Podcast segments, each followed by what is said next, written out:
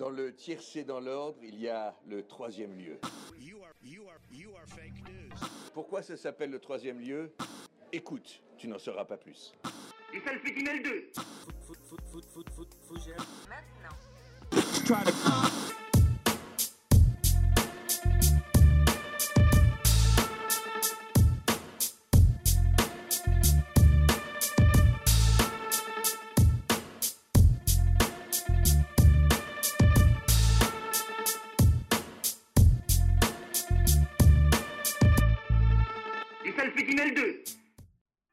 Bonjour à toutes et à tous, je suis très très content de vous retrouver. Pourquoi cette joie, pourquoi cette euphorie? Eh bien ça y est, en ce lundi 26 octobre 2020, la quatrième saison du troisième lieu est bel et bien lancée avec ce premier podcasting. Après une absence, euh, ou plutôt une petite pause, j'ai plus envie de dire une petite pause bien méritée de quelques mois, eh bien ça y est, on revient avec euh, cette première émission et en lançant cette quatrième saison. On vous a pas lâché pour ceux qui nous suivent déjà depuis longtemps, pour ceux qui nous connaissent. Eh bien pendant le confinement, on était là sur Insta, puis sur Facebook. On a réaménagé notre podcasting pour en faire une formule en live, merveilleusement dirigée et pensée par le seul et l'unique Jules, euh, l'ancien président, l'ancien dictateur de cette association. Jules, si tu nous écoutes, merci. Tu as redoré l'image de, cette, euh, de cet assaut, tu en as fait un havre de paix, de bienveillance et de travail. Et pour tous ces efforts, j'aimerais des applaudissements s'il vous plaît.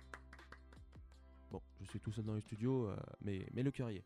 je tiens également à préciser qu'il ne se passera rien en off, je fais ça par pure sympathie. Enfin bref, euh, trêve de plaisanterie, l'association cette année se diversifie et vous proposera du contenu vidéo avec notamment nos débats en fin de podcast qui seront désormais filmés et mis sur notre chaîne YouTube. Oui, enfin du contenu sur euh, notre chaîne YouTube qui est un désert depuis maintenant quelques années. Beaucoup plus d'émissions indépendantes aussi, notamment le Flixitarien, l'émission présentée par euh, le fameux Cédric que vous connaissez. Edouard d'un nouveau studio mais qui a déjà participé plusieurs fois au podcasting en live pendant le confinement qui prévoit lui une grosse émission sur la culture urbaine mais il vous en dira plus, je ne spoil pas. Plus de contenu enregistré à l'extérieur du studio, des micro-trottoirs, des interviews, des reportages, également des jeux comme à la fin de ce premier podcasting et bien d'autres choses. Et oh, je viens de recevoir, attendez, je viens de recevoir une notification comme quoi un concours serait organisé début d'année 2021 récompensant les deux meilleures chroniques radio avec un micro Blue Yeti hein, et ouvert à tous les étudiants? Bon, bah d'accord, faisons ça.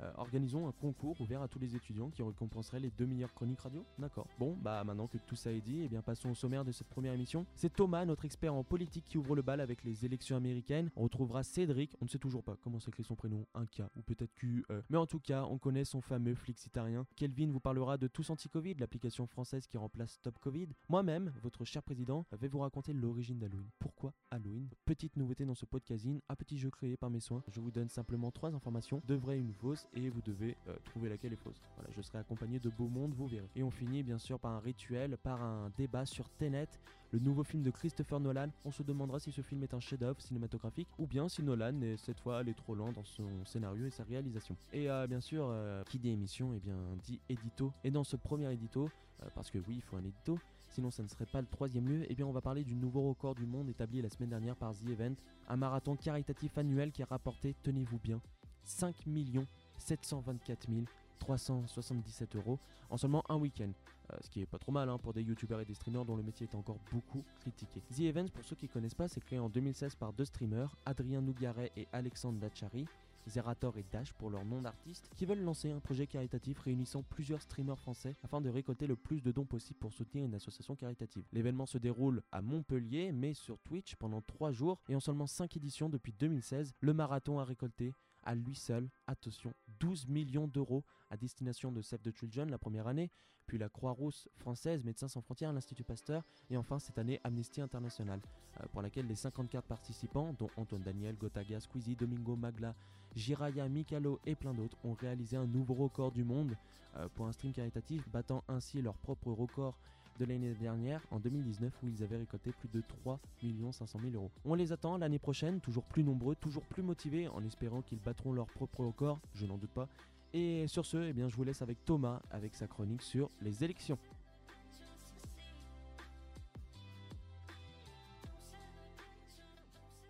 Bien le bonjour les amis de la radio, ravi de vous retrouver sur cette antenne. Vous vous en doutez, si vous avez déjà entendu mes chroniques, je pouvais pas commencer cette saison sans vous parler des élections américaines. Si vous voulez reprendre le tout depuis le début histoire de tout comprendre, euh, les chroniques sont disponibles évidemment sur le site de la radio, 3 lieuefr je crois, ou alors sur mon Instagram, thomas du N-A-2-P-E-Y. Voilà, petite promo, euh, c'est gratuit. Alors, la dernière fois qu'on s'est parlé, les primaires n'étaient pas finies. Bon, le grand favori du Parti démocrate, Joe Biden, a gagné contre le chouchou de la jeunesse, Bernie Sanders. Oui, il a 90 ans et je l'appelle le chouchou. Euh, mais ça, vous le savez probablement. Depuis, l'affrontement se fait dans une Amérique plus que jamais divisée. Du côté démocrate, on a les démocrates modérés qui supportaient Biden déjà, ou un autre candidat modéré, et qui se sont très euh, vite retrouvés à supporter Biden. Les démocrates plus à gauche, les fans de Sanders notamment, qui ont adopté le slogan Settle for Biden, littéralement contentez-vous de Biden. Le but c'est donc de virer Trump, même s'ils aiment pas beaucoup Biden. Et c'est normal en fait, c'est un peu le principe d'une primaire de soutenir le gagnant, sauf en France où on joue à petit meurtre entre socialistes. Du côté républicain, on a les républicains anti-Trump qui sont dans une situation délicate, car si Trump perd, ils perdent eux-mêmes probablement le contrôle de la législation, et donc n'auront plus de pouvoir entre guillemets puisqu'ils perdront l'exécutif et le législatif. Et ensuite on a les pro-Trump euh, que vous connaissez qui n'ont pas beaucoup changé et qui sont définitivement le groupe le plus problématique. Ces derniers mois du coup les débats se sont concentrés autour de plusieurs questions majeures. La première évidemment c'est la gestion de la crise du coronavirus. Au vu des chiffres, je pense qu'on peut considérer la gestion de Trump comme catastrophique, et c'est clairement le point de vue des démocrates. Bob Woodward, l'un des journalistes ayant enquêté sur l'affaire du Watergate, a sorti un livre le 15 septembre, dans lequel se trouve la retranscription d'entretien entre le président et lui-même, où celui-ci confie qu'il sait pertinemment que le virus est très dangereux, il le qualifie même de plague, donc de peste en gros. Trump dit aussi avoir toujours voulu présenter le virus comme moins dangereux la réalité, afin de ne pas créer de panique. Bon, libre à chacun d'en penser ce qu'ils veulent. En tout cas, ces révélations ont profondément choqué dans le camp démocrate, car selon eux, une politique de prévention et plus de mesures prises aurait permis d'éviter nombre des 213 000 morts du Covid. À savoir que ce chiffre, euh, c'est le chiffre au moment de l'enregistrement. Je sais pas quand est-ce que vous écoutez ça, mais vous pourrez ajouter quelques milliers quand même. À titre purement personnel, vous vous douterez que je considère que l'attitude de Trump vis-à-vis du virus, euh, bah ça relève plus ou moins de la trahison. Hein, et bon nombre de personnes ont appelé à l'impeachment de Trump euh, là-dessus. Si vous voulez comprendre le processus d'impeachment, encore une fois, chronique sur mon Instagram. Le deuxième sujet qui crée des tensions, c'est évidemment le mouvement Black Lives Matter. Je vais pas m'éterniser dessus parce qu'on en a déjà beaucoup plus entendu parler en France et je vais sûrement faire une chronique séparée dessus. Je vais juste vous parler des positions de chaque candidat. Alors pour Trump, c'est une surprise pour personne, hein, évidemment, il est opposé au mouvement, il a mis en place beaucoup de mesures pour contrer les manifestants, etc. Le reste des, des républicains, c'est par ailleurs assez euh, similaire à, Trump. hein. Côté démocrate, c'est un peu plus compliqué. Euh, on a les plus progressifs, euh, bah, comme, les plus progressistes, pardon, comme Bernie Sanders ou la représentante Alexandria Ocasio-Cortez, qui ont appelé ouvertement à réduire les budgets des départements de police, qui ont condamné les violences policières et qui ont encouragé à la manifestation. Du côté de Biden, c'était une approche plus modérée, hein, comme d'habitude. Il y a eu une condamnation des meurtres de Breonna Taylor ou de George Floyd, mais Biden a dit lui-même qu'il était contre les réductions de budget dans la police, qu'il proposait même de les augmenter. Euh, et il avait cette proposition qui a fait clairement scandale que euh, les policiers visent les pieds plutôt que la tête. Voilà.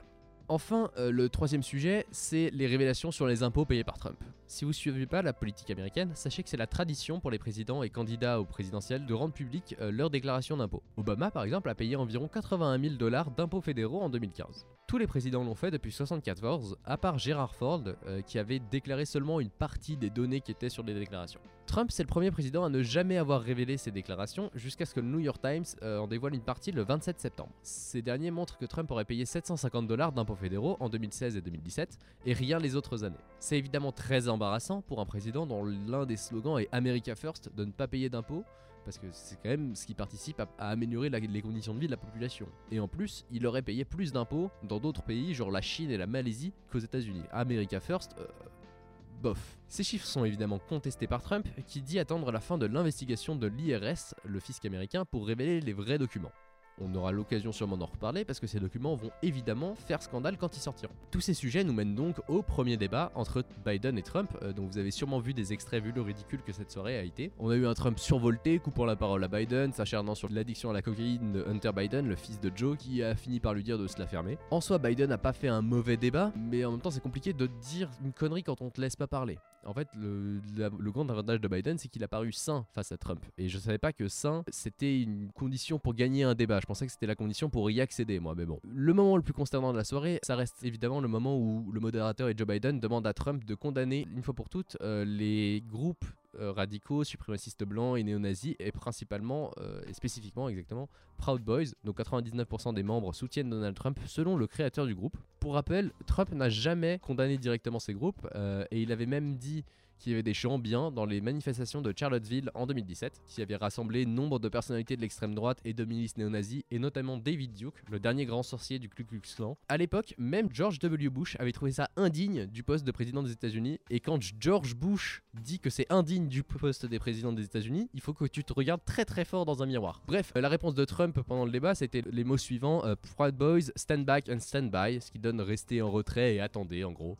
Euh, c'est pas une traduction exacte, mais c'est un peu compliqué à traduire. Et cette idée, justement, bah, c'est pas une condamnation des Proud Boys. Il a ensuite enchaîné en disant qu'il voyait beaucoup de violence de la part de la gauche, notamment Antifa, euh, ce qui est statistiquement faux. Et en plus, Proud Boys est une organisation et Antifa pas. Donc, euh. le problème, c'est que Trump parle déjà beaucoup d'une élection qui serait truquée contre lui, et il a appelé ses supporters à vérifier les bureaux de vote. Certains pensent donc qu'appeler un groupe paramilitaire à attendre, euh, ça suggère qu'en cas de défaite de Trump, une grande vague de violence pourrait monter aux États-Unis et potentiellement aller jusqu'à la guerre civile. Et si vous pensez que j'exagère ou que les gens qui parlent de ça exagèrent, laissez-moi vous partager certains commentaires dans des forums d'extrême droite après le débat. Un des membres de l'organisation a dit sur Parler, un réseau social al- alternatif, puisqu'ils sont bannis sur Twitter et Facebook, que Trump semble nous, euh, Trump semble nous donner la permission d'attaquer les manifestants, cela me rend très heureux. Un autre écrit sur 4chan en majuscule Stand back and stand by, someone has to stop these far left rioters. Soit quelqu'un doit stopper ces émeutiers d'extrême gauche. Et enfin, un troisième écrit, là encore sur Parler Trump a dit aux Proud Boys d'attendre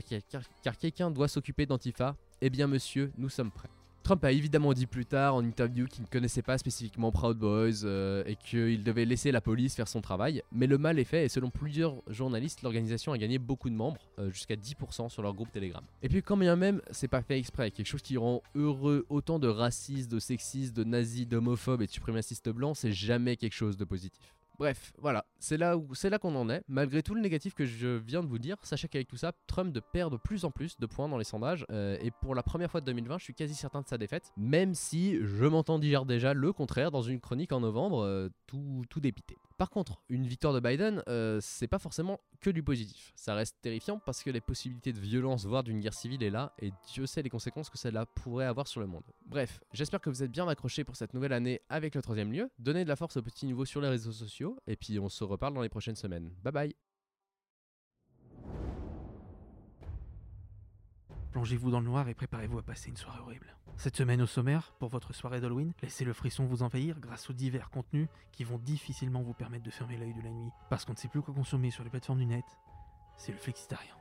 Même si mes soirées d'Halloween se sont principalement passées à regarder les traditionnels horror shows des Simpsons qu'à faire la chasse aux bonbons et autres réunions au coin du feu, à se raconter des histoires terrifiantes, c'est tout de même ce que je vais vous proposer sur Netflix dans l'irréel. Un homme ou une femme rassemble dans un décor de salon éclairé par quelques lampes peu lumineuses des membres de sa famille, amis et partage le récit d'expériences de vie si terrifiantes qu'on peut les penser irréelles. Notre père se vantait de ses exploits. Il nous disait Je leur ai fait leur fête à ces chiens. J'ai mis mes mains autour de leur gorge et j'ai serré, serré. Regardez mes mains. Vous savez combien de ces bons à rien j'ai étouffé de mes pognes? Vous savez combien j'en ai tué? Il avait surnommé notre maison l'abattoir. C'est pas vrai. Il y en a eu pas mal. Des gens qui entraient dans notre vie pour en ressortir très vite. Des gens qu'on n'a plus jamais revus par la suite. Ils avaient disparu. Nous vivions avec un père tueur en série et une mère qui, comment dire, participait au meurtre. Les témoignages sont accompagnés de photos d'archives personnelles des témoins ainsi que des reconstitutions qui nous embarquent dans l'horreur. S'enchaînant lors de deux saisons de 6 minutes de, maximum, de minimum 20 minutes, un homme hanté par un esprit féminin, des parents tueurs en série, un mystérieux puits qui renferme des voix d'enfants et des êtres possédés ou qui possèdent un démon frappeur et autres expériences traumatisantes.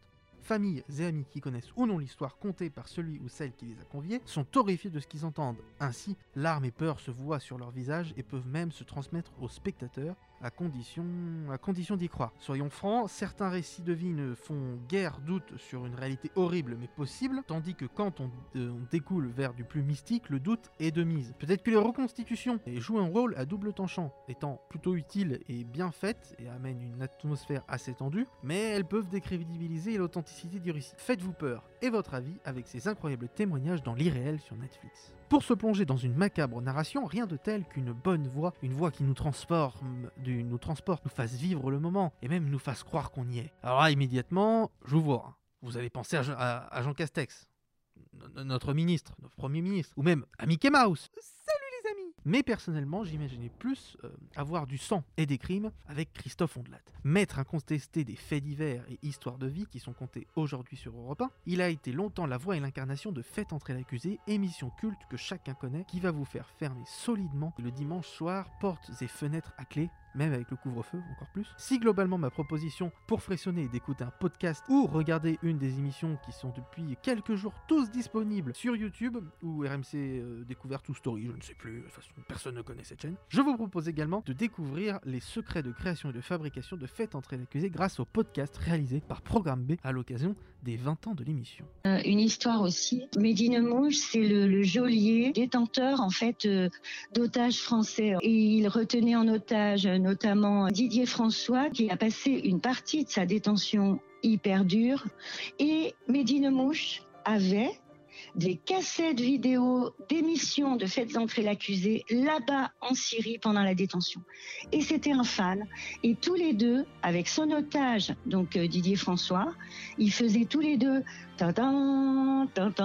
Et ça fait bizarre.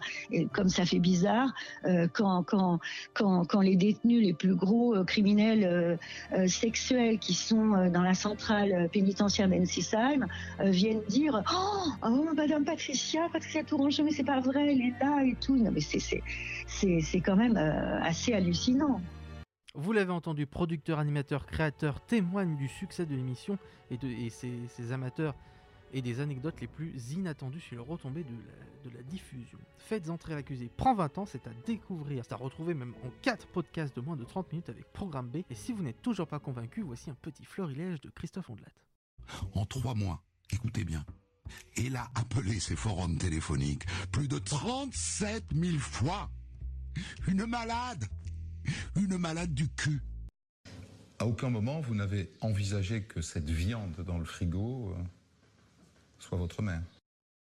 À mi-chemin entre séries télé et podcasts indépendants, vous allez pouvoir trembler en regardant et écoutant Calls. Dans la catégorie des séries décalées de Canal+, Calls met en ondes et en lumière dans chacune des deux saisons de 10 histoires de 10 minutes où ça tourne mal. Présentés comme des reliques d'un temps ancien qui pourtant se déroule globalement dans les années euh, 2020, les différents enregistrements sonores issus de coups de téléphone, de sleep recording, de tournage de films et séances chez le psy, ou encore autres dialogues enregistrés, nous terrifient.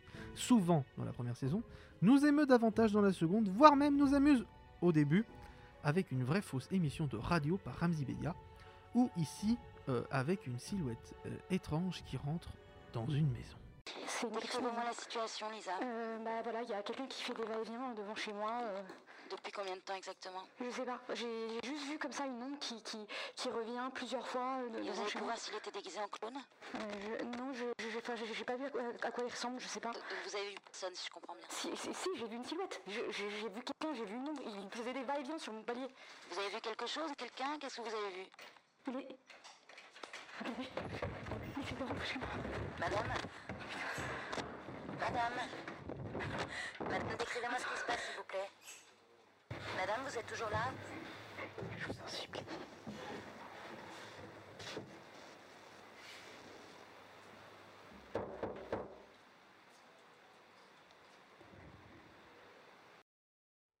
Si les extraits sont plutôt bien audibles ici, ce n'est pas toujours le cas, c'est pourquoi la série est aussi de la télé et affiche les paroles en temps réel et donne parfois en début d'épisode un peu de contexte.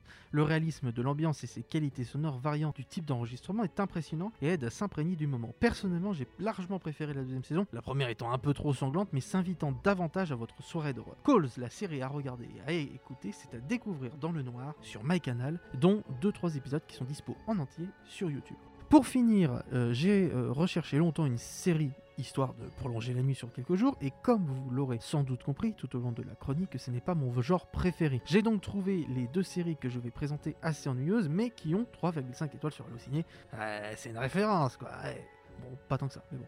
Euh, en premier, sur Netflix, Slasher raconte l'épopée de tueurs en série très violents faisant de leurs victimes des têtes coupées attribuant multiples coups de couteau en passant par une tête transformée en service à café, c'est très sympathique. Slasher fait référence à un sous-genre du film d'horreur avec un méchant qui tue des jeunes à cause de leurs mauvaises actions. En gros, euh, tous les films d'horreur qu'on connaît en font partie, euh, que ce soit Scream, Ça, Vendredi 13 ou Freddy.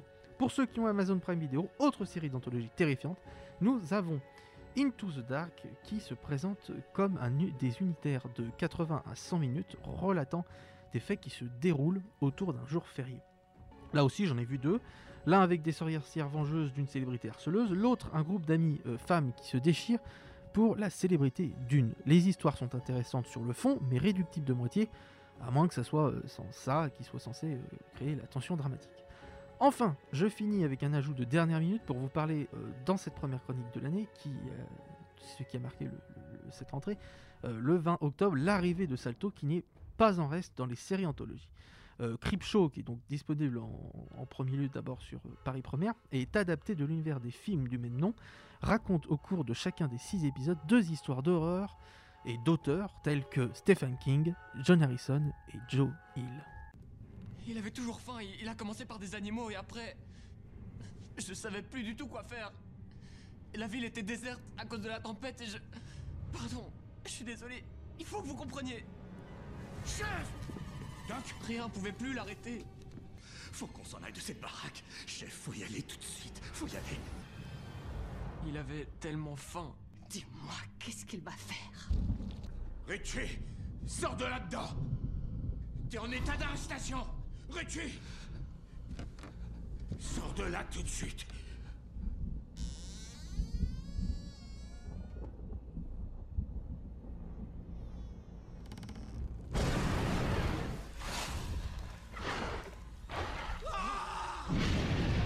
Les amateurs vont se délecter des nombreuses références faites aux plus grandes œuvres du genre et passer une soirée effrayante. C'est à retrouver.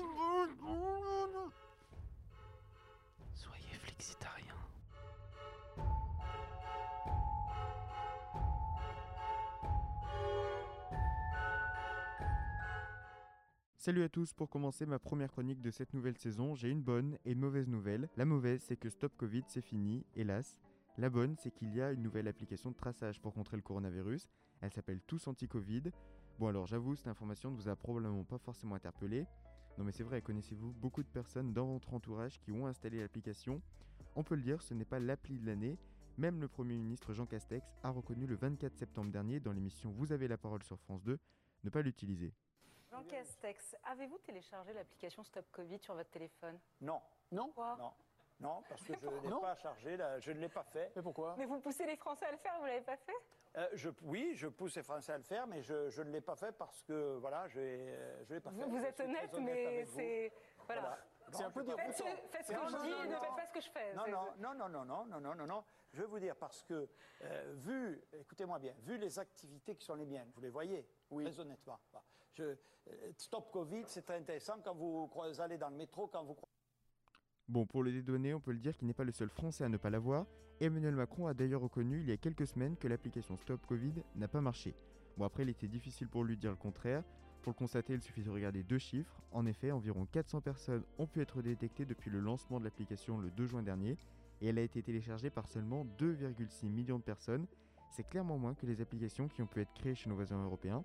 En Allemagne, par exemple, c'est 18 millions. Rendez-vous compte, bon, je vais vous éviter un calcul, mais c'est 7 fois plus. Après, même si beaucoup d'Allemands utilisent leur application de traçage, elle n'a pas permis d'identifier un grand nombre de malades. Du coup, on peut se demander si ces applications sont vraiment utiles. Est-ce que c'est un réel outil pour alerter la population? Alors tout d'abord, rappelons leur fonctionnement. Pour la faire courte, vous téléchargez l'appli sur votre smartphone depuis Apple Store ou Google Play. Ensuite, vous recevrez une notification lorsque vous aurez été en contact rapproché, c'est-à-dire à moins d'un mètre de distance pendant au moins 15 minutes, avec une personne, par exemple dans les transports en commun, qui a été diagnostiquée positive au Covid-19. Mais du coup, il faut que cette personne soit aussi utilisatrice de l'application, et c'est là le plus gros des problèmes. Les Français, on peut le dire, ils ne se sont pas vraiment mobilisés pour l'installer. Premièrement, il y a eu de nombreuses rumeurs sur d'éventuelles collectes de données, des géolocalisations de l'État ou même une atteinte à la vie privée.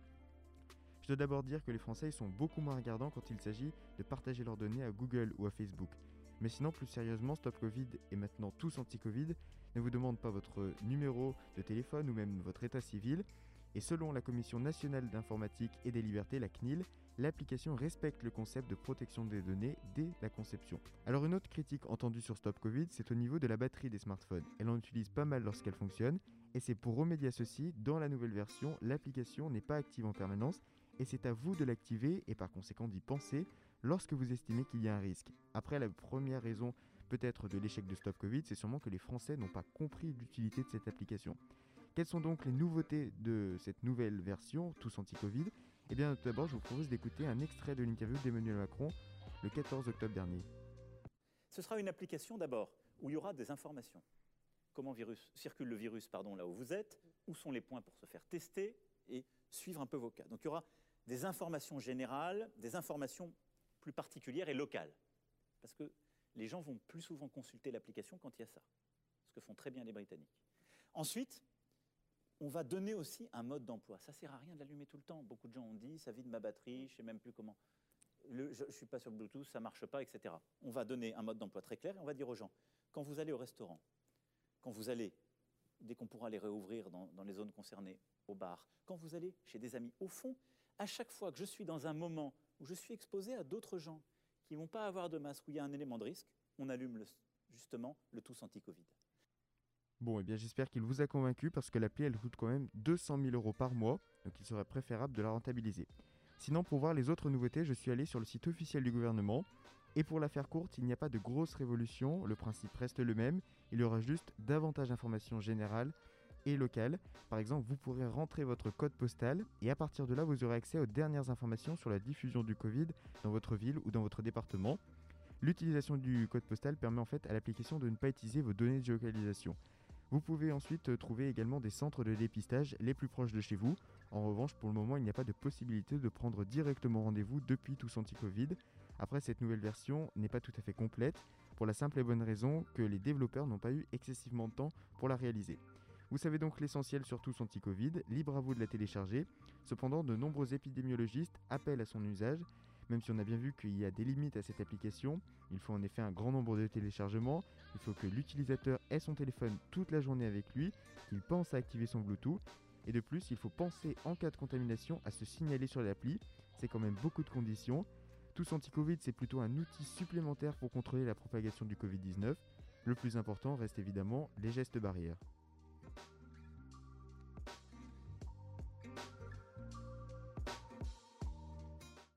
Si ce premier podcasting de la saison sort dans les temps, je ne doute absolument pas de l'efficacité du monteur, alors ça veut dire que nous sommes le 26 octobre, ce qui signifie que nous sommes à 5 jours d'Halloween. Pendant les vacances de la Toussaint, juste avant Thanksgiving pour les Américains, on ne raterait pour rien le monde la fête où les costumes qui font peur et les films d'épouvante sont au rendez-vous. Mais même si tout le monde connaît Halloween et que vous vous êtes déjà probablement déguisé plusieurs fois pour aller chercher des friandises et toquer aux portes, savez-vous vraiment d'où ça vient? Pourquoi Halloween? Eh bien, Halloween, tel qu'on le connaît aujourd'hui, vient des États-Unis. Voilà, on s'en serait douté, comme beaucoup de choses maintenant du monde occidental, eh bien, ça vient des États-Unis. Mais au départ, absolument pas, pas du tout, du tout. Au départ, eh bien, c'est une cérémonie celte venant du Royaume-Uni et plus globalement des îles britanniques. À la fin du mois d'octobre, au moment où le froid se fait ressentir et que les récoltes sont stoppées, ce rituel inscrit dans le calendrier marque le début de la période hivernale. Et en un sens, pour tous ceux qui récoltent la terre et travaillent en général à la campagne, c'est un moyen de remercier Dame Nature, mais surtout de rappeler la soumission des hommes à la nature. Et une fois qu'ils ont remercié la nature pour ces longs mois de récolte, un petit peu euh, masochiste tout ça, et qu'ils lui ont dit clairement tu es plus forte que nous, donne-nous de bonnes récoltes pour l'année prochaine, déconne pas, et eh ben ils peuvent fêter ça dans la joie, la bonne humeur et surtout avec beaucoup de pinards. Mais le côté joyeux et festif, c'est une facette seulement de cette célébration. Parce que toute l'année, les défunts reviennent chez eux dans la maison où ils ont vécu, parce que je peux le comprendre, ils sont fait chier dans l'au-delà, mais le 31 octobre, c'est un jour connu pour être particulièrement intense au point où même certains morts en profitent pour venir hanter les vivants et demander réparation sur des injustices au moment de leur mort. Voilà, donc cette année, on attend bien sûr Jean-Michel, le fameux qui revient d'entre les morts pour contester un PV de stationnement. Et la création du nouveau Bond, qui est l'actuel Amérique, s'est faite notamment par nos chers amis anglais qui n'ont pas tardé à ramener leurs coutumes et leurs traditions, de même que pour les Irlandais, qui ont ramené leur tradition euh, lorsqu'ils ont migré en 1845 en Amérique. La tradition se fait de plus en plus connaître à l'Est, autant dans les campagnes que dans les villes, mais au début du XVIIIe siècle, les mains Halloween commencent à totalement disparaître à cause de la modernité grandissante et de la volonté de refouler les anciennes coutumes, surtout les coutumes britanniques à cause de, vous savez, la guerre d'indépendance. Mais c'est à partir de 1880 que l'on commence réellement aux États-Unis à faire connaître la fête, à la médiatiser et qu'elle apparaît pour la première fois dans les écrits de l'État. All Hallows Eve, qui signifie tout bêtement la veille de la Toussaint, on s'est pas fait chier, eh bien c'est transformé justement par les Américains fin 19e siècle en Halloween. À cette même période, vers le 31 octobre soir aussi, les jeunes étudiants canadiens venant des campagnes défilent dans les rues de Toronto pour marquer leur arrivée dans la métropole et pouvoir explorer la ville et marquer le début de leur étude. Et après ça, eh ben, on commence alors à dédier cette fête aux jeunes de plus en plus. Le 31 octobre est dédramatisé, les jeux pour ces fêtes euh, se développent, on a des histoires aussi romantiques qui apparaissent se déroulant euh, autour de cette période, et euh, on finit par totalement infantiliser le 31 décembre Halloween et aussi à la domestiquer pour que cette fête ne soit plus du tout sérieuse comme, comme ça pouvait l'être autrefois. On a complètement réinventé Halloween, hein, on l'a adapté à cette nouvelle société du début du XXe siècle, et c'est cette tradition transformée d'Amérique du Nord euh, qui persiste encore aujourd'hui. Dans les communautés celtes où est apparu ce rituel d'Halloween, les familles les plus pauvres avaient déjà pour habitude d'aller frapper aux portes pour réclamer non pas du, des bonbons, mais du pain et des biscuits pour les plus pauvres. Dans les années 50, les industriels de confiserie se sont emparés de cet usage pour que les enfants aillent réclamer non pas du pain, mais des bonbons, ce qui est un petit peu plus classe quand même, dans leur quartier, et du coup ce qui en fait une fête commerciale. Le Jack aux lanternes, le fameux Jack aux lanternes, la citrouille qui était autrefois un navet dans lequel on mettait une bougie, est devenu plus couramment une citrouille parce que tout simplement les États-Unis cultivent mieux la citrouille et plus fréquemment la citrouille que le navet. Et on va pas se mentir, euh, sculpter un petit visage qui fait peur dans un navet, c'est un peu galère. hein. Autant prendre une citrouille, c'est plus gros. Mais même si euh, Halloween semble être devenu une fête intergénérationnelle et intercontinentale, eh ben, la tradition selon le pays, ça peut changer. Par exemple, en France, on la fête beaucoup moins qu'aux États-Unis, où c'est beaucoup plus populaire. En Irlande, on tire des feux d'artifice. En Autriche, ils vont à l'église pour honorer les morts. Au Mexique, on a l'équivalent d'Halloween avec El Dia de los Muertos. J'espère que vous avez apprécié mon accent. Bon, voilà, vous savez maintenant euh, d'où vient Halloween. En France, malheureusement, à part les enfants et les plus passionnés, nous ne fêtons pas beaucoup Halloween. Enfin, en tout cas, beaucoup moins qu'aux États-Unis. Euh, au pays de la citrouille, on est à 8,5 milliards de dollars de dépenses pour les bonbons, les décorations et les costumes, soit le PIB d'Haïti. Voilà, donc ça fait un petit peu beaucoup. En tout cas, j'espère que cette année, on pourra fêter Halloween convenablement. Couvre-feu, tu connais. Euh, j'espère que les petits-enfants ont- auront leurs bonbons, ou même pour les plus grands. Et j'espère que les adultes pourront distribuer des friandises à tout va et euh, claquer leur euh, chiffre d'affaires domestique dans ça. Bon, en tout cas, je vous dis au revoir.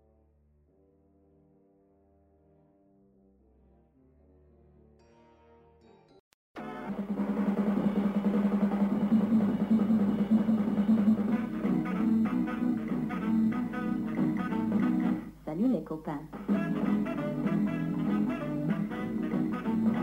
Salut les copains Euh, bon, salut à tous. Du coup, dans ce podcasting, euh, cette année, on va essayer d'intégrer des jeux, euh, des petits jeux pour essayer de diversifier euh, le contenu. Et euh, du coup, là, on se retrouve avec le premier jeu de la saison, euh, confectionné par moi-même, voilà, par mes soins. Euh, jeu très simple. Euh, je vous donne trois infos. Il y en a deux de vraies et une de fausse. Vous devez juste trouver euh, celle qui est fausse. Voilà. Donc on a du coup, on retrouve Jonas. Salut. Thomas. Hola. Raphaël. Yo. Euh, Kevin qui sera Kev parce qu'on a Kelvin et Kevin, ça va être chiant. Du coup, il s'appellera Kev euh, aujourd'hui. Guten Tag. Et du coup, Kelvin. Salut. Voilà. Et euh, changer de langue. On a tous fait une langue différente. Franchement. Alors du coup, je commence. Euh, donc voilà, trois infos et après je vous, dé- je vous demande si elle est vraie ou fausse. Euh, François Hollande a été vendeur chez H&M. La pieuvre a neuf cerveaux et le lancer de nains est interdit en France depuis 1995. Ah, ça peut être. Kev? Ah bah moi je partirais sur François Hollande du coup hein, parce que Ouais, les autres euh, sont clairement vrais. D'accord. Ouais, moi je dirais pareil hein, parce que. D'accord. Raphaël, une. Moi je dis ouais pour la pieuvre c'est sûr elle est vraie. Euh, le lancer de nain ça me fait beaucoup rire mais je pense qu'elle est vraie. Donc François Hollande chez H&M par contre ça je le vois pas. Ouais, je pense que c'est François Hollande Pareil aussi. aussi, euh. Ce serait pas très vendeur. Hein. Kelvin Je suis d'accord aussi. Pareil. C'est- Eh ben oui, et oui, c'est François Hollande qui est. C'est un peu gros. Hein C'est un peu gros. Tu parles de François Hollande là. Décidément il prend cher sur cette antenne. Voilà, Raphaël et toi. euh, C'est parti, ça attaque. Euh, eh ben bravo. Voilà, ça commence mal pour moi, super. Euh, du coup, euh, deuxième info, Vincent Cassel s'appelle en fait Vincent Crochon. Euh, FNAC signifie Fédération nationale d'activités culturelles. Et la femelle kangourou a trois vagins et deux utérus. Tout ça pour pas p- porter le bébé. Eh bah putain. Euh, C'était quoi la première? La première, c'était Vincent Cassel s'appelle Vincent Crochon. Ça pourrait être vrai, ça. Ça pourrait clairement être vrai. Moi je dirais la troisième. Bah, ouais. Je pense. Il me Non, semble que la non. femelle kangourou a bien deux utérus. Après, est-ce qu'elle a trois vagins? Ça, c'est une bonne question. Voilà, Un connaisseur en kangourou, apparemment. Trois euh, vagins, ça me paraît Oui, bizarre en fait. oui, je sinon, comprends. ouais, c'est ça. Il n'y a pas un grand intérêt quoi. Bon, Bah, tu sinon, sais, ça aurait les- été trois vagins, trois utérus.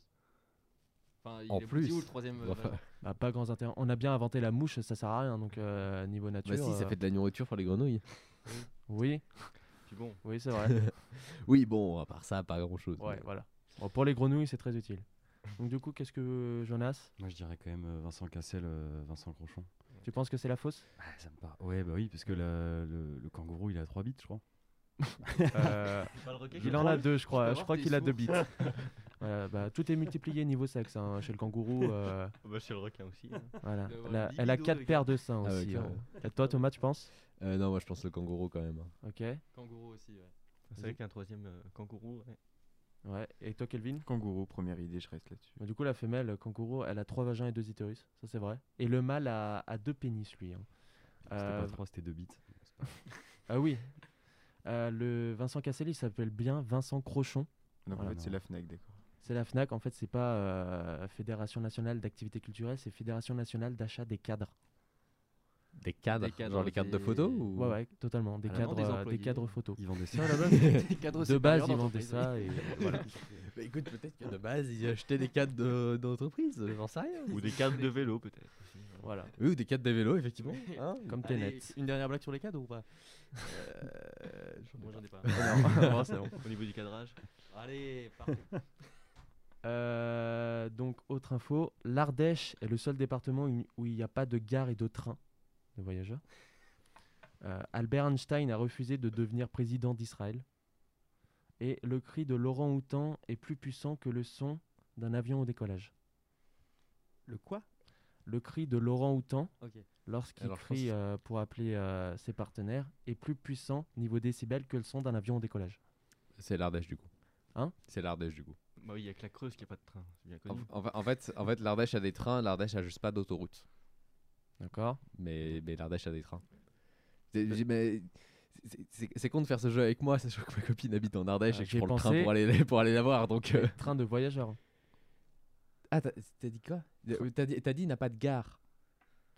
N'a pas de gare et de train de voyageurs. De train de voyageurs. C'est quoi la deuxième déjà? Bah oui, Pareil, mais donc mais- il y a des trains de voyageurs parce que je, je, monte pas dans des trains à bétail pour Hein aller en Ardèche. je sais pas. hein. Vu le. Mais c'est de train de voyageurs. Ouais. Bah oui, il y a Bah des oui. trains de voyageurs en Ardèche. hein. Pas en, en Ardèche. Hein.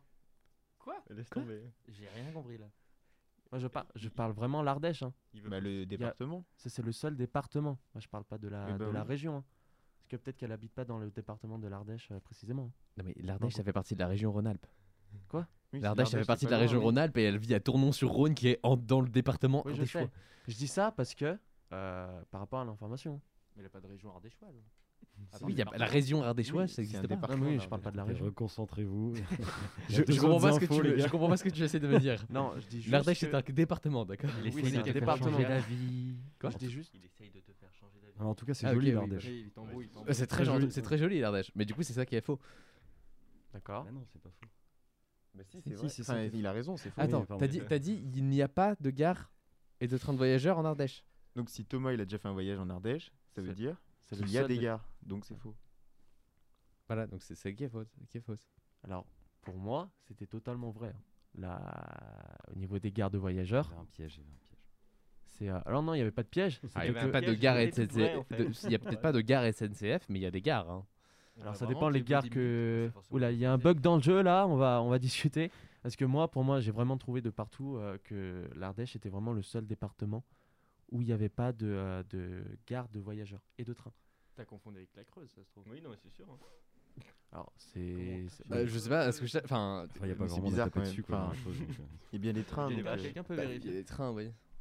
Il n'y a, pas, il y a peut-être pas de gare. SNCF, Ouais. mais euh, il y a des des trains. trains, Alors ça doit Ouais, être s'il y a une gare gare, et c'est une train gare. SNCF. Oui, il n'y a peut-être pas de Bah, du coup, TGV plutôt parce que train, alors SNCF, c'est Ah oui, y forcément le cas. Mais par TGV. contre, Ah, c'est TGV, peut-être que des possible. TER, ouais, c'est peut-être que des TER en Ardèche. Oui. Parce C'est que- possible. Parce que SNCF. Parce bon, que là, bah, euh, j'ai tapé gare Ardèche et euh, j'ai en tout cas 40 résultats. Donc, euh, D'accord. mais Eh bien, peut-être autant pour moi. c'est peut-être, Un peu euh, plus que 0, TGV. 40. Attends, du coup, Oh. c'était laquelle qui était fausse Ah bah du coup, du oui, on est-ce a qu'on deux peut c'est quoi du coup les autres euh, possibilités déjà? J'ai oublié de- avec cette merde. C'était euh, le Laurent cri de Houtan. Laurent Houtan et. euh, Ça, c'est vrai, ça. Ah bah, voilà, ça, euh, c'est sûr, c'est c'est vrai. on inverse le jeu, on dit qu'on doit trouver celle qui est vraie, comme ça. Comme ça, on Alors, résout le par contre, le cri de Laurent Houtan, ça c'était faux. Ah bon? Ah non, c'est Oui, moi c'est qui faux. ai inventé. Ah euh, là. Putain. Voilà. C'était vrai à une époque, je vois moi. Par Ils en ont à rouvert, une ils en époque, rou- ils ouais, en ont rouvert mais- depuis. Einstein. euh, Parce que moi, je, je sais que j'arrive- à Tain-l'Hermitage et il y a une gare à Tain-l'Hermitage. Alors, c'est vrai, quand, quand j'ai lancé l'info, je fais merde, Margot et tout, il va me niquer. Mais après, je pensais pas que. Mais c'est vrai que s'ils en ont rouvert, euh, mon jeu est du coup obsolète. Oui. Mais c'est pas grave. Donc, du coup, c'est pas grave, tu les as, as fait ton jeu en 1995. euh, Oui, voilà, c'est ça. Je suis excusé donc. Donc, on continue. Le bec, le bec du toucan est un climatiseur. Euh, Varmluxvordan signifie en norvégien avoir mal au ventre après avoir mangé trop de crevettes. Et par seconde, il y a plus de profils Facebook qui sont créés que d'enfants qui naissent. La Ah, dernière est la fausse. dernière est fausse, c'est sûr. Parce que je sais que les, dans les langues nordiques, ils ont des mots comme ça pour dire des trucs, mais Mhm. euh, complètement euh, ahurissants où on se dit mais pourquoi est-ce qu'ils ont un mot pour dire ça tu vois. Euh, je sais Thomas que ne va plus participer à ce jeu parce que je, sais que je sais que la, Suède ont un mot pour dire le euh, le, le- je- la honte de prendre l'avion dans un contexte de réchauffement climatique. merci merci Guillermo Guise qui a fait une chronique là-dessus sur France Inter. Ah bah très très drôle qui et ça s'appelle le je sais plus comment mais mais voilà et c'est un vrai mot qui existe vraiment dans la langue dans la langue suédoise. Donc euh, ça m'étonnerait pas que la Norvège. Toi, pour jeunesse. Moi, j'aurais dit peut-être le, le, le bec euh, du pélican. Parce que... Euh, toucan. Du toucan, pardon. Toucan. Toi, Raphaël? Euh, moi j'aurais dit la dernière. Euh, c'était, mais- D'accord. Le Le, euh, les profils Facebook? Et moi, je pense qu'il faut suivre Thomas parce qu'il a toujours raison de toute façon. Ok. Euh, Kev? Bah moi je serais clairement parti sur les profils Facebook, mais si Mhm. tu nous avais dit supprime qu'il y a plus de profils sur Facebook supprimés à la seconde par rapport au, au nombre d'enfants, ça, ça aurait été crédible, mais là dans le, dans le sens inverse. Bah, du bof, coup, hein, et- faut qu'il y ait. il y a de moins en euh, moins de monde qui. qui Alors, je sais que c'est à peu près 20 000 euh, comptes Facebook, je crois que c'est par jour. hein. Par contre, ou par heure. Mais euh, et toi, euh, Kelvin. Moi, je partirais sur le toucan. Je crois qu'il y avait une réponse, c'était ça, non? D'accord. Ah oui. Bah du coup, le bec du toucan, c'est bien un climatiseur. Il régule euh, sa température euh, grâce à ça. Euh, par seconde, il y a 5 profils Facebook qui sont créés euh, chaque seconde. Et, euh, Et il y a et quatre du coup- bébés. Et Aussi, j'avoue 4,6 euh, bébés. Donc du coup, donc du coup, Ah c'est bah, vraiment coup, Varlux Vordan qui est sorti de mon imagination. Ça n'existe absolument pas. Très bien. Eh bien, euh, sachez que le Flixcam, Flixcam euh, reste le- la honte de prendre l'avion dans un contexte de. de, de- Le Flixcam? Le Flixcam. D'accord. On dirait. Euh, F-L-Y-G-S-K-M. Euh, voilà, c'est la honte de prendre l'avion dans un, euh, dans, de- dans un contexte de On dirait une adaptation ratée du. Flixitarien, mais euh, Exactement. Ou du Flixbus hein, aussi. Le Flix- Mais avec une caméra. C'est beau. Euh, on continue. Des Indiens ont appelé leurs jumeaux Covid et Corona pour euh, en souvenir du confinement. En Slovaquie, les personnes rousses sont appelées les enfants de feu. Et à la naissance, le bébé girafe fait une chute de plus de 2 mètres. Ah putain. Ou- La première est fausse, je pense. Ouais. Ah non, moi j'a- j'aurais dit plutôt Non, la première est dernière. vraie. Parce que j'ai vu passer l'info. Bah, moi, Oui, je dirais que c'est vrai, mais il l'a, tu l'as amplifié. l'état civil, ouais. refait. Ouais, ou Ah, alors- j'ai très bien pu modifier des. Alors, le- début c'était vrai, mais en après fait. quand t'as Ah. dit en hommage au confinement, Ouais. Ou alors ils sont peut-être pas indiens, ils sont. euh, Alors après, en, voilà. souvenir au Exactement, confinement, comme ça, ouais. euh, en souvenir du confinement, c'est pas. puis c'était pas des jumeaux, c'était des triplés. Hum, voilà, c'est ça. Du coup, vous pensez quoi? Ah, moi j'aurais dit la girafe, elle se baisse quand même, je sais pas, elle a un, minimum de. Non, il me semble que la girafe, c'est vrai. Justement. girafe, pas nombreux c'est vrai. aussi. Ah, il tombe, il tombe quoi d'assez le- haut. Peut-être Tu qu'elle accouche dans des arbres. la troisième, s'il te plaît La troisième, c'est euh, c'est le bébé girafe qui fait une chute. Ah merde, tu C'est peux en, Slo- deuxième. en Slovaquie, les personnes rousses, euh, les personnes qui sont rousses, elles sont appelées les enfants de feu. C'est pas plutôt les Pour enfants les du enfants. diable, Ouais, c'est ce que j'allais ouais. dire. C'est peut-être, c'est peut-être pas, fait un peu bizarre. c'est peut-être pas du feu, hein, c'est Ouais, peut-être c'est- de- du diable. Euh, euh, sans âme. Alors, vois, un c'est pas péjoratif. Bon, allez, on y va jusqu'au bout. Je dirais, je dirais la deuxième, c'est- ouais. Je dirais la C'est pas une, Slovaquie. euh, c'est pas une expression ou un- une appellation péjorative. C'est vraiment euh, les Ouais. enfants de feu. C'est vrai Ouais. que les enfants du diable, ça passe pas. hein. Ouais, c'est T'as un gosse roux, tu, tu l'abandonnes quoi. hein, avec les enfants du diable. Donc vous pensez majoritairement quoi? Moi, je pense que c'est les, les enfants de feu, là. Ouais. De Ok. feu aussi, pour moi. Qui pense la première? Moi je, je partirais quand même sur la première. Kevin et Kevin, d'accord Eh bien, euh, c'est la deuxième, la fausse. Euh, Les enfants de feu, du coup. Ouais, le girafon, il fait une chute de 2,5 mètres. Eh ben, il est solide, Euh, T'as bien des Indiens qui ont appelé leur fils Co- Covid et Corona pour sou- en souvenir, je cite, de cette journée mémorable. Journée Pour le lancement du, pour le lancement du Putain, elle est confinement. longue, cette journée, bordel. et en Slovaquie, les personnes rousses euh, sont pas du tout appelées comme ça. Euh, Elles sont appelées comment, du coup? Ouais, ils ont un petit nom ou? Pas du tout. D'accord. Vraiment.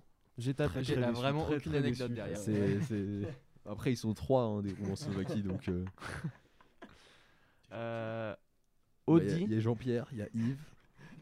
Et la Friedrich qui est là-bas. Et voilà. On continue. Audi a la contraction de automobile distanciert, qui signifie automobile distingué. Euh, le kiwi s'appelait avant groseille de Chine. Et la propriété de Bill Gates est estimée à 123,5 millions de dollars. La propriété. C'est juste sa maison. Sa maison, oui. Ah ouais, Ok. ouais. Juste un garage ou une chambre, oui, ça fait oui, cher bah, quand même, hein, même si c'est Bill Gates. Son lieu de domicile. Ouais, bon, bah, pour Bill Gates, enfin, c'est pas. C'est paraît pas déconnant, hein, ça. Non. Euh, 123, tu me dis En plus, c'est- le- le nombre est trop- 123,5 euh, millions Le mec a de sa maison dollars. qui vaut plus cher que l'euro million. Non, mais- et puis le, le chiffre est beaucoup trop précis pour qu'il l'ait inventé comme ça, non type de- Oh, ça- non, ça non va, même pas. Ah, va. ok. Non, ça, combien pourrait- J'ai quand même inventé Vermlux Vordan, hein, donc Oui, euh, bon, bah, ça- T'as dit, t'as dit combien précisément 123, virgule 123, millions. Là, tu, Ouais. là, tu l'as éternué ce, ce nom-là et puis c'est bon. hein. Ouais, clairement. J'ai Ouais. fait. Et c'est bon. Euh. Comme Euh. Attends, c'était quoi les deux autres du coup À part Bill, Bill Gates, Gates, Audi. Audi. Audi et. Le, ah ouais, le, le kiwi, la groseille de Chine. Gros pour une groseille. J'aurais ouais, dit, j'aurais dit le kiwi, moi. Je- Ouais, je pense que le kiwi c'est faux. Hein. Ça vient, ça vient d'où? Ça vient de- d'Océanie, le, le kiwi, ou d'Afrique? Euh, je crois que c'est Nouvelle-Zélande. euh, ouais. Nouvelle-Zélande, c'est euh. Océanie, ça vient de. Ça vient de Corse. Non, pas du tout. Non, non, ça. Bah, les, les, Néo-Zélandais, Ouais. euh, Oui. les Américains les appellent les kiwis. hein. Oui, non, mais les kiwis, c'est pas par rapport à l'oiseau? Oui, mais aussi aux fruits. Ah, ok. C'est ma- J'ai- J'ai j'ai- j'ai typé des kiwis à Carrefour tout l'été et je peux te dire que ça, vient de, Nouvelle-Zélande. Voilà. Si vous avez un problème de provenance de fruits ou légumes, allez voir Thomas. Exactement. Contactez-le. Cours, allez voir Thomas. Donc du coup, Si qu'est-ce vous que voulez vous avoir un débat sur le placement des, des, des codes barres aussi, on peut, on peut avoir ce débat.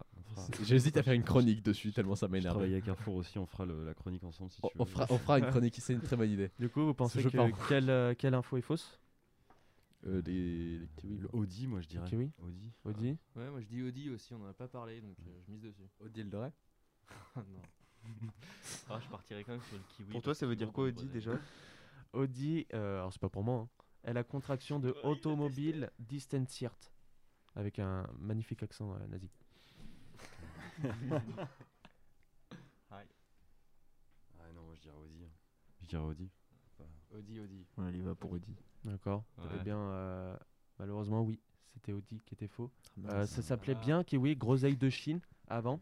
Euh, c'est les Néo-Zélandais euh, qui ont pris le nom Kiwi, euh, qui l'ont renommé. Et oui, la propriété de Bill Gates est estimée à 123,5 millions. Donc effectivement, tu gagnes l'euro million, tu ne peux même pas te payer euh, une chambre. Non, mais ça va, il donne un petit peu de ses sous pour, pour Oui, le ça va, c'est vaccins.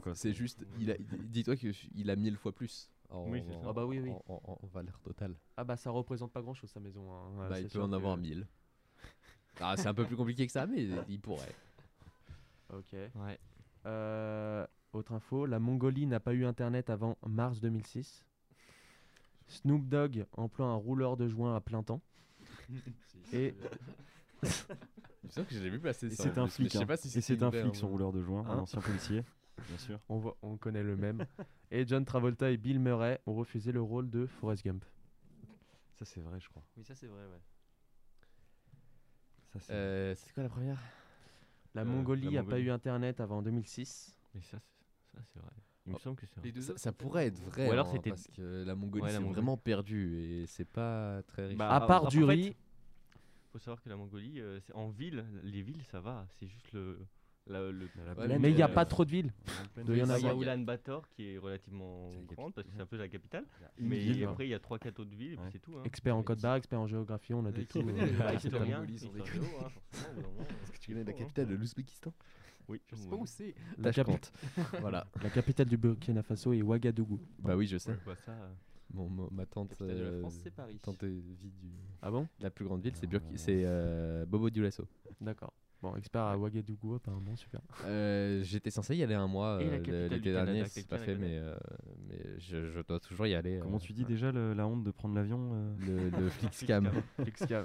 Ah, et puis c'est bien chiant euh, pour aller, euh, pour aller au Burkina Faso parce que tu t'imagines bien qu'il n'y a pas des paris, euh, des paris à Dhabi, euh, des paris machin. Tu vas passer par Abu Dhabi. Du tout. coup, vous Bon. pensez que quelle info est fausse? La Mongolie, Snoop Dogg ou euh, John Travolta et Bill Murray qui pas pris le rôle de Forrest Gump Moi je dirais Snoop Dogg parce qu'il il les roule lui-même quand même, un petit peu de. Je pense qu'il a l'expérience. Je Ouais. dis- Pas- je dirais Snoop une Dogg jeune fille comme ça, genre sur, euh, sur Ouais, la attention, cuisse, il est marié. euh, Hein. Oh, tu sais, hein. Ça en a pas, Ouais, ça dirais- ça en a pas gêné certains. hein. D'accord. Euh, et ben, du coup, John Travolta et Bill Murray, ils ont bien refusé euh, parce qu'ils trouvaient le script trop mauvais. Voilà. Je pense qu'ils regrettent maintenant.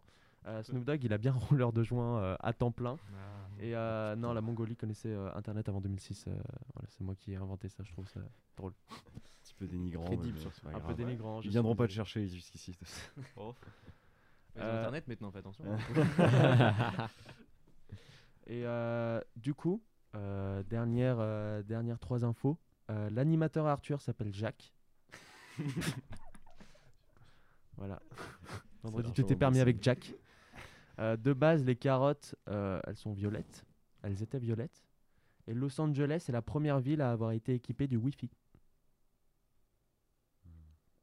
Grand Los silence autour de la table. ouais. Grande Los Angeles, concentration. je pense. Alors, c'est faux. Ah, c'est vrai. Ah, non, c'est pas possible. Ah, moi, je pense Les- que c'est possible. hein. C'est Pour les moi, carottes, il me semble que c'est- pour le Ouais. question de cinéma et autres. euh, Pour moi, Non, les carottes, c'est possible. Los Angeles, je crois que c'est pas vrai. non, Oui, c'est qu'il me semble que le Wi-Fi. le Wi-Fi c'est ta box. Enfin, je veux dire, c'est dans le sens où les câbles ADSL, tu veux dire, dans la ville, euh, ça aurait été la première à avoir eu ça Ou Oui, alors, oui, euh, qui, sont, qui ont été équipés. euh, Wi-Fi de ville. à avoir été équipés du Wi-Fi. Je veux dire, Ouais. euh, Oui, il y, a bien- il y a les- bien un moment où on a dû tester le Wi-Fi euh, quelque part. Alors honnêtement, je pense pas. Et si j'aurais dû- si je devais dire une ville aux États-Unis, j'aurais dit Boston plus que plus que Los Angeles. Mhm. Euh, C'est logique que ça soit la côte Est. euh. Bah, pour moi, ça, sera- ça aurait été plus logique sur la côte est. Et euh, Après, peut-être que plus- j'acquiesce ce que tu dis. euh, Peut-être pas te tromper. mais- Hein. Le mentaliste. Ah ouais. Non, mais moi, c'était ma première idée par déduction. Arthur, il peut bien s'appeler Jacques. Arth- Arthur, il s'appelle pas Arthur, mais euh, il me semble pas qu'il s'appelle Jacques en fait. c'est possible aussi. hein. Parce que je sais qu'il s'appelle pas Peu Arthur. importe le prénom, j'irai pas voir son spectacle. Arthur, mais euh, ça, Oh, oh, oh. Oula, Est-ce que c'était une vanne? Ça tire à balles réelles. Tu irais plutôt voir le spectacle de Kev Adams, non euh, Ouf. Ouf. Bon, on va pas partir dans J'ai pas compris. J'ai pas compris ce qui s'est passé. Là, c'est parti. je, je suis perdu. Il me disait un truc. tu- Non, mais Non, bref. Allez voir. Elodie Pou, elle est drôle, elle au moins. Du coup, vous pensez que quelle information est fausse? Ah, moi je dirais Arthur. Moi, je dirais Wi-Fi. LA. Ok. Tu dirais quoi? Los Angeles. Ok. Euh, le à Los Angeles. C'était quoi LA, déjà la troisième en dehors des deux? Troisième, c'était euh, alors de base les carottes étaient violettes, Los Angeles et euh, Arthur qui s'appelle Jacques. Et les carottes? Je mets les... les carottes, ça a toujours été orange. Tout le monde a toujours dit que ça rendait aimable et fesses roses. il y a des carottes blanches aussi, hein, si jamais. Oui, ah bah, ça Il y a s'appelle des carottes jaunes, il y a des- il y a des violettes. carottes violettes. Donc euh, c'est pour ça que. Il y a plein de variétés, mais à la Eh ben, base de base. Et ben du coup, Arthur il s'appelle bien Jacques. Ok. Bien Jacques, c'est vrai. Euh, avant le XVIIe siècle, les carottes étaient de couleur violette. Voilà. Jusqu'à que des, pays- voilà. que paysans les fassent génétiquement orange. Euh, et c'est à partir du 1er novembre 2004, et c'est pas Los Angeles, mais c'est Jérusalem qui était la première ville à être équipée du Wi-Fi. Ah. Pourquoi Jérusalem? Je ne sais pas. Bon, parce que c'est drôle la polémique, non? Hein? Jérusalem en plus, c'est con, Ouais, tout va, faire- Jérusalem, tout va se faire exploser là, dans les deux mois. Alors, c'est complètement débile d'avoir choisi Alors- cette ville. On part direct sur Israël-Palestine. Oui, voilà, Voilà. On l'a jamais fait ce débat, tiens. Drôle ça. Alors peut-être que du coup, en même temps, c'est la première ville à être plus équipée maintenant euh, du Wi-Fi. Ça c'est possible aussi. C'est possible aussi. Bon C'est la voilà, première ville a pu être équipée, équipée de quoi Mm. que ce soit. hein. Ouais. Oh, ouais. c'est la première ville à être déséquipée de ville. Bon voilà. première ville est déséquipée de Palestiniens aussi. Oh là là là là. Allez, on y va.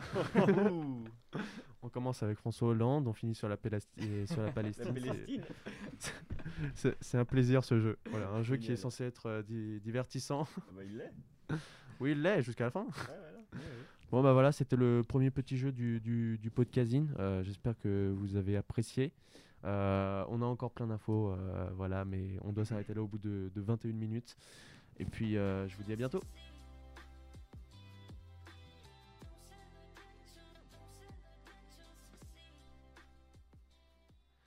Bon alors cette semaine, dans le débat, euh, eh ben, on va parler du film Tenet, voilà, le, nouveau, le nouveau film de Christopher Nolan. On va se demander ben, si c'est un très bon film à la hauteur euh, de la réputation de son réalisateur ou si c'est totalement une arnaque euh, parce qu'on ne comprend rien et que Christopher Nolan est allé trop loin. Pour resituer le film, Tenet, c'est le dernier du coup long métrage en date de Christopher Nolan, Inception, Interstellar, The Dark Knight, euh, Dunkerque, vous connaissez, sorti fin août 2020 en Europe et distribué par la Warner. On retrouve à l'écran John David Washington, Robert Pattinson, Elizabeth Debicki, Kenneth Branagh et Michael Caine. Euh, du coup, ça va être un film d'action et d'espionnage où un agent secret incarné par John David Washington doit empêcher tout simplement une troisième guerre mondiale. euh, et tout ça en jouant avec le temps et en le manipulant. Euh, donc du coup, je suis avec Jonas. Bonjour. Avec Thomas. Salut. Et avec euh, Kelvin. Bonjour. Euh, du coup, pour commencer par toi, Jonas, est-ce que tu as aimé le film? Alors, euh, moi personnellement, j'ai trouvé que, que le film était quand même beaucoup complexe pour pas grand chose par rapport à, à un scénario qui se veut en fait extrêmement, extrêmement intellectuel et qui finalement, au ressortir, n'a pas tant que ça de, de, de- de complexité une fois qu'on a, qu'on a compris le fonctionnement du film. Après, euh, euh, le film, je l'ai pas, je l'ai pas détesté, mais je l'ai pas non plus apprécié comme j'ai pu apprécier Interstellar ou, euh, ou les autres Nolan. Je peux comprendre. Toi, Thomas? Bah alors c'est sûr que c'est moins bon que certains autres euh, films qu'il a qu'il a pu faire. Euh, après j'ai quand même passé un très bon moment. Euh, j'ai quand même euh, eu un peu cette- ce besoin de réflexion de me dire comment est-ce que ça marche, etc. Mais c'est vrai qu'une fois que tu as compris, en fait, le film il est, il est limpide et il est, il est assez simple en fait à, à- à prendre en main. Euh, voilà, il y a juste ce petit moment d'hésitation au début où on comprend pas, beau- pas bien qu'est-ce qui se passe. Euh, mais voilà. Et toi, Kelvin? Moi, je l'ai bien aimé. euh, euh, contrairement à euh, je trouve que, je sais pas, tout est bien dans le film et tout. Et après, même euh, s'il y a le côté. euh, Ouais, c'est une histoire compliquée. qu'il a... Enfin, c'est une histoire simple qu'il a essayé de complexifier. Je trouve qu'il y a quand même tout ce qu'il y a autour euh, les décors, les effets spéciaux, les cascades et tout. Ou même euh, les prises visuelles euh, qui sont faites réelles. Bah, je sais pas. Ouais. Ça me donne envie de voir le film une deuxième fois et tout. Alors moi aussi j'ai beaucoup aimé parce que déjà y a, voilà on retrouve la patte Nolan surtout avec justement voilà les prises en vue réelle aucun fond vert tout réalisé non pas par des cascadeurs mais par les acteurs eux-mêmes enfin surtout pour John David et, euh, et c'est vrai qu'on ressent vraiment le travail enfin moi personnellement je ressens vraiment le travail de Nolan surtout qu'il l'a écrit pendant très longtemps Euh, je crois qu'il a mis euh, il a eu l'idée il y a 10 ans il a mis 6 ans à écrire le scénario j'ai vraiment ressenti cette, vraiment ce travail. Et c'est vrai que, comme, comme vous le disiez, c'est une histoire simple et elle est complexifiée pour pas grand-chose. Sur ce, point de, sur ce coup-là, je suis d'accord. Et, euh, mais sinon, voilà, on, ressent vraiment le travail euh, qu'il y a derrière, la complexité, et je pense quand même euh, justifiée. Parce que c'est vrai que là, c'est euh, vraiment une nouvelle façon de voir le temps. C'est plus de l'inversion temporelle, c'est plus de. Là, on est vraiment sur la manipulation du temps. On sait que Nolan adore le temps, Interstellar, Memento et tout. Mais, mais voilà, je pense que le film est très bien, mais que je peux comprendre que euh, Nolan, ça gonfle un petit peu les gens euh, parce que c'est très dur à, comprendre, euh, comme ça peut être le cas pour. pour Inception et tout, qui est un super film et tout, il est incroyable, mais pourtant les gens ils ressortent pour la plupart, ils se disent bah, j'ai pas compris en fait. Et après c'est aussi une force que les, les films de Nolan, on doit les voir plusieurs fois en fait pour comprendre, enfin pour les moins pour les moins spécialistes de Nolan, j'ai envie de dire. Donc euh, c'est je trouve que c'est bien quand même. Alors, euh, si je peux me permettre de répondre, euh, par rapport à ce que tu as dit, c'est vrai qu'on sent qu'il y a des années des années de travail et qu'on sent qu'il y a vraiment. Il voulait mettre beaucoup de choses dans son film. Et justement, je pense qu'il a voulu trop en mettre et que du coup, euh, le, le film. En fait, moi, j'ai pas forcément de problème au niveau du scénario. Mon problème, il est plus sur la réalisation. Mm. Où le film, en fait, pendant deux heures et demie, il va t'agresser. C'est-à-dire que tu vas au cinéma, tu ressors, t'es lessivé. C'est comme si tu avais couru, euh, que tu avais fait du sport. C'est, enfin, surtout au cinéma où le son est très fort et la lumière est très. Voilà. Je suis sorti de là, j'avais mal aux yeux, j'avais mal aux oreilles, j'avais l'impression de m'être fait tabasser par le film. Et, euh, et c'est. En fait, on sent qu'il voulait vraiment raconter cette histoire-là, mais il a voulu trop, la- trop- mettre trop de choses d'un seul coup dans ce film-là. Ouais. Et euh, je pense que c'est plus là qu'est le vrai problème de Tenet. Alors, pour l'avoir vu en, en Dolby Atmos à, à Vèze, euh, le son est, est très très fort, encore plus que dans les autres salles. hein. Mm. En plus, on est vraiment imprégné par le son, ce qui est le but du Dolby Atmos. Euh, Dolby Vision aussi, pareil. Euh, c'est vrai que le film, il est en même temps agressif, mais je le trouve très calme parce que je le trouve extrêmement bien construit au niveau du scénario. Pour un film d'action et d'espionnage, je le trouve très quand même calme. C'est-à-dire que ça part pas dans tous les sens. Je trouve qu'il y, avait, il y a vraiment un fil conducteur euh, au niveau du film, un, vraiment un objectif dès le début pour le protagoniste. Mais euh, en même temps, voilà, c'est un film d'action, mais je trouve qu'il reste très calme, où il n'y en a pas euh, plein à la vue, même pour les scènes d'action, c'est c'est posé et c'est bien construit. Donc sur ce coup-là, je trouve quand même que il a voulu mettre beaucoup de choses, mais que c'est ça reste quand même très bien réalisé.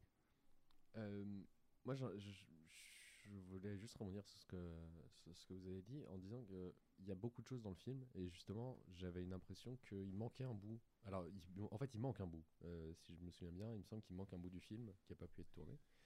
Euh, mais j'avais vraiment cette impression de, ouais, ils auraient pu rajouter 20 minutes de d'explications, etc. Et j'ai l'impression qu'il y a des moments où on passe de- de- d'une partie à l'autre du film sans réelle transition, ni explication, ni on comprend, enfin, on comprend pas pourquoi.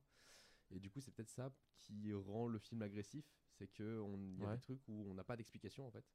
Et du coup, on se dit bon bah d'accord. Euh, après, moi, enfin, c'est pas pour moi, c'est pas forcément une critique que le film soit, soit assez agressif parce que euh, c'est le style et le, le, le- le- le style des films d'action en règle générale. Si tu ressors de la salle euh, tout joyeux, c'est que le film d'action pour moi il est pas bon. Un film d'action, ça doit te tabasser, ça doit te, ça doit te rentrer dedans. À la fin, tu dois te sentir agressé. Euh, en tout cas, moi, c'est comme ça que je le vois. Et Mais dans Tenet, plus que dans les autres films d'action, enfin. Dans Tenet, plus que dans, plus Ouais. que dans d'autres, euh, je suis d'accord. Mais C'est le film. Il y a très longtemps que j'ai pas vu un film où quand je suis sorti, j'ai- c'est vraiment comme disait Jonas, j'étais dans la même, euh, dans le même état. J'étais, euh, je réfléchissais après, j'ai réfléchi hyper longtemps sur le film et tout. Donc, Mais euh, justement, moi je trouve ça bien, un film il qui, te fait- retourne. qui te fait réfléchir, Mais qui c'est te- très bien, qui te fait des émotions encore longtemps après la sortie de la, de, de- de la salle. Euh, moi, un, un bon film, enfin les films que j'aime en tout cas, moi c'est les films qui font ça. Je préfère, euh, je préfère largement un film comme ça que euh, que qu'un film où euh, bah cinq minutes après je suis rentré chez moi et j'ai Passé à autre chose. j'ai- plus aucune émotion du film et je passe à autre chose. quoi. Non mais après, c'est 'fin, c'est une bonne chose que le film fasse réfléchir, ça c'est clair, et c'est pour ça que justement il y a, il y a débat sur le fait que ce soit un- vraiment un très bon film ou juste un bon film. Mais euh, oui, pardon.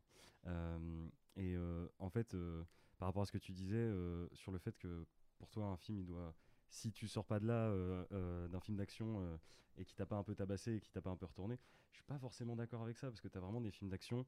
bon, t'as le film d'action entre guillemets fast-food où tu vas sortir de là style Expandables où tu sors de là t'es juste t'as le sourire parce que c'était marrant parce que t'as vraiment eu de l'action mais là dans Tenet comme tu disais il manque une partie du film et je trouve que cette partie là en fait c'est vraiment la partie qui pose un peu avant de reprendre la tension de, de l'action en fait euh, de- des scènes.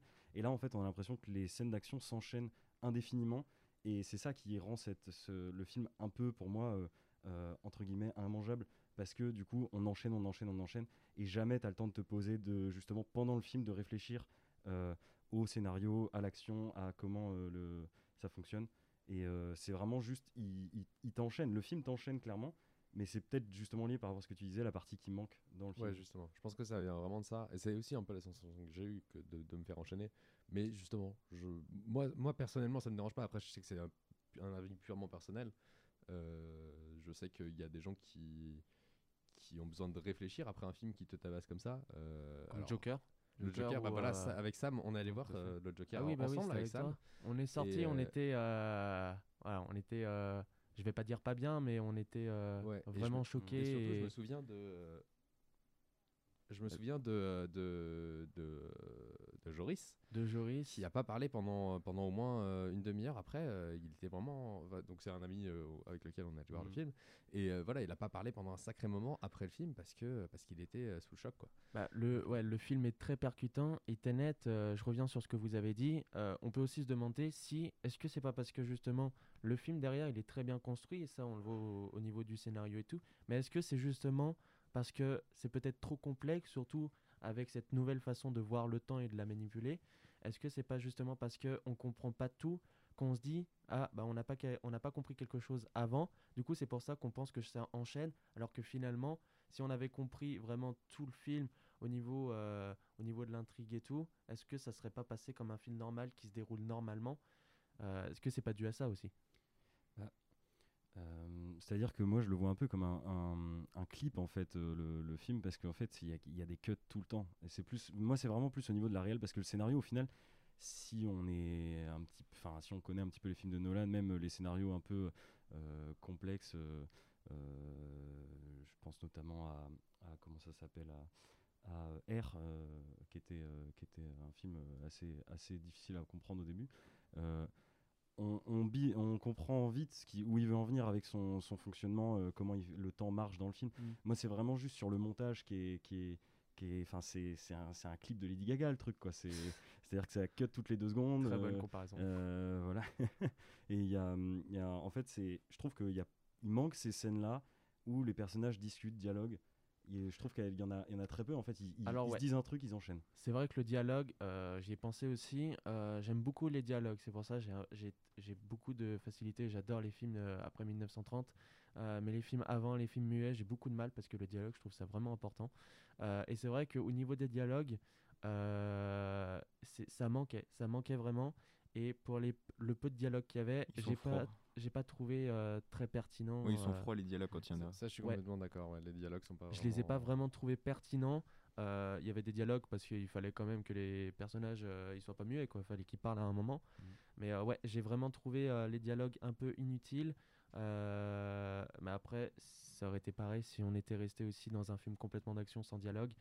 euh, ça aurait pas plu aussi. Donc euh, je pense que. Ça n'a aucun intérêt. Un film d'action Oui, sans voilà. action, c'est pas un film d'action. Non, je veux dire sans dialogue, Eh un oui. film d'action sans dialogue, euh, on aurait critiqué aussi. Mais je pense que voilà, Nolan, même lui il le dit, il a vraiment, euh, c'est vraiment son gros film où il a vraiment privilégié vraiment le scénario et la réalisation. Euh, bon après le scénario on le voit pas trop au niveau des, des dialogues, mais, mais c'est dommage. Ouais. Et si je peux dire aussi au niveau de la bande son qui a été de la musique qui est faite par Lud- Ludwig Göransson, euh, je trouve qu'elle fait vraiment, je sais pas ce que vous en pensez, mais la moitié du film. Euh, je l'ai vraiment trouvée euh, excellente. Elle s'imprègne vraiment du film et je trouve que la musique ouais, presque la moitié. Elle nous fait vivre dans le film. Vraiment, elle est, je, la trouve incroyable la musique. J'ai pas de mots un petit peu pour dire, mais vas-y Thomas. En fait, j'ai eu une sensation bizarre avec la musique, c'est que j'étais quasiment sûr que c'était pas Hans Zimmer. Je suis sorti de la salle et je suis allé vérifier que c'était pas Hans Zimmer. Parce que j'avais vraiment l'impression de que tu prends toutes les musiques de Hans Zimmer dans Inception, dans Interstellar, tu fais, tu, tu mets ça sur genre, euh, tu mets ça en exemple sur un robot sur un ordinateur et il te sort une mélodie euh, basée là-dessus, tu vois, genre une mélodie basique basée là-dessus.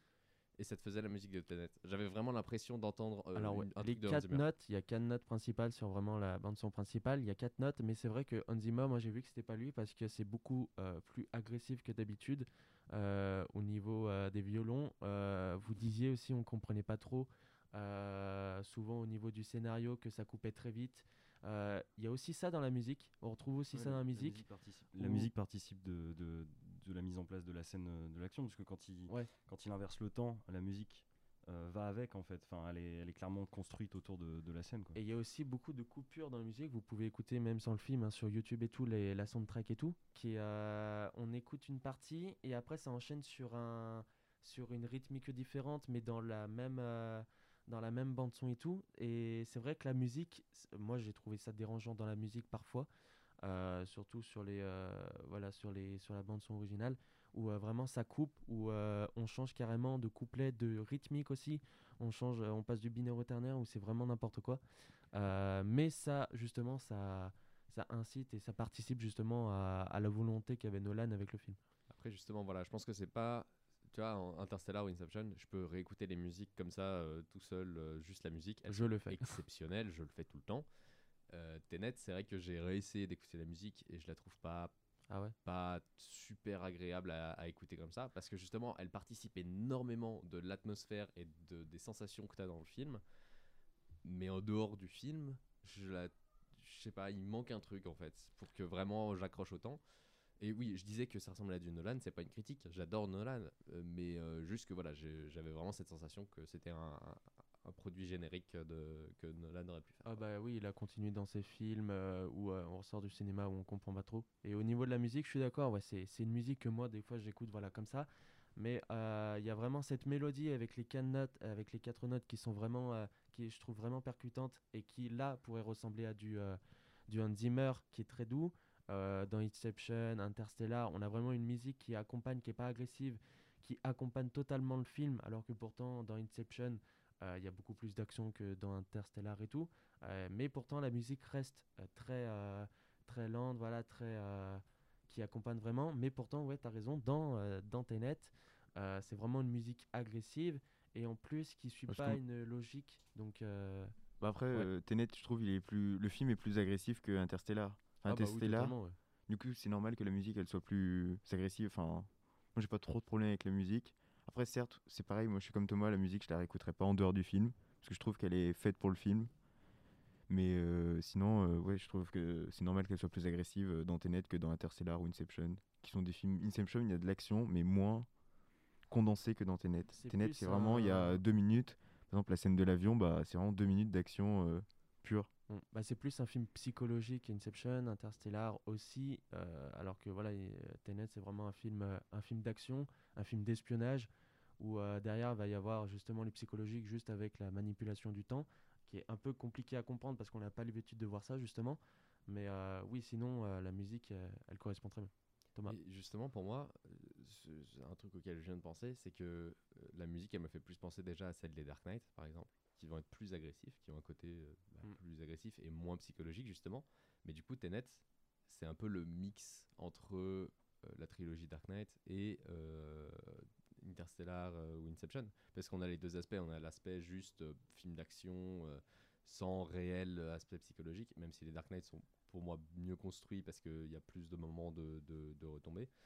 Euh, et tu as aussi le, côté voilà euh, euh, le côté euh, intellectuel euh, co- incompréhension d'Interstellar ou d'Ince- d'Inception donc en fait pour moi c'est un bon c'est un mix des deux qui est plutôt bon mais qui aurait pu être largement meilleur euh, s'il y avait les 20 minutes en plus qui ont été supprimées par exemple euh, et que le film avait plus de, de côtés, euh, de, de moments où il nous il laissait respirer, je pense que le film pourrait être vraiment exceptionnel euh, si- s'il y avait ce, ce côté-là.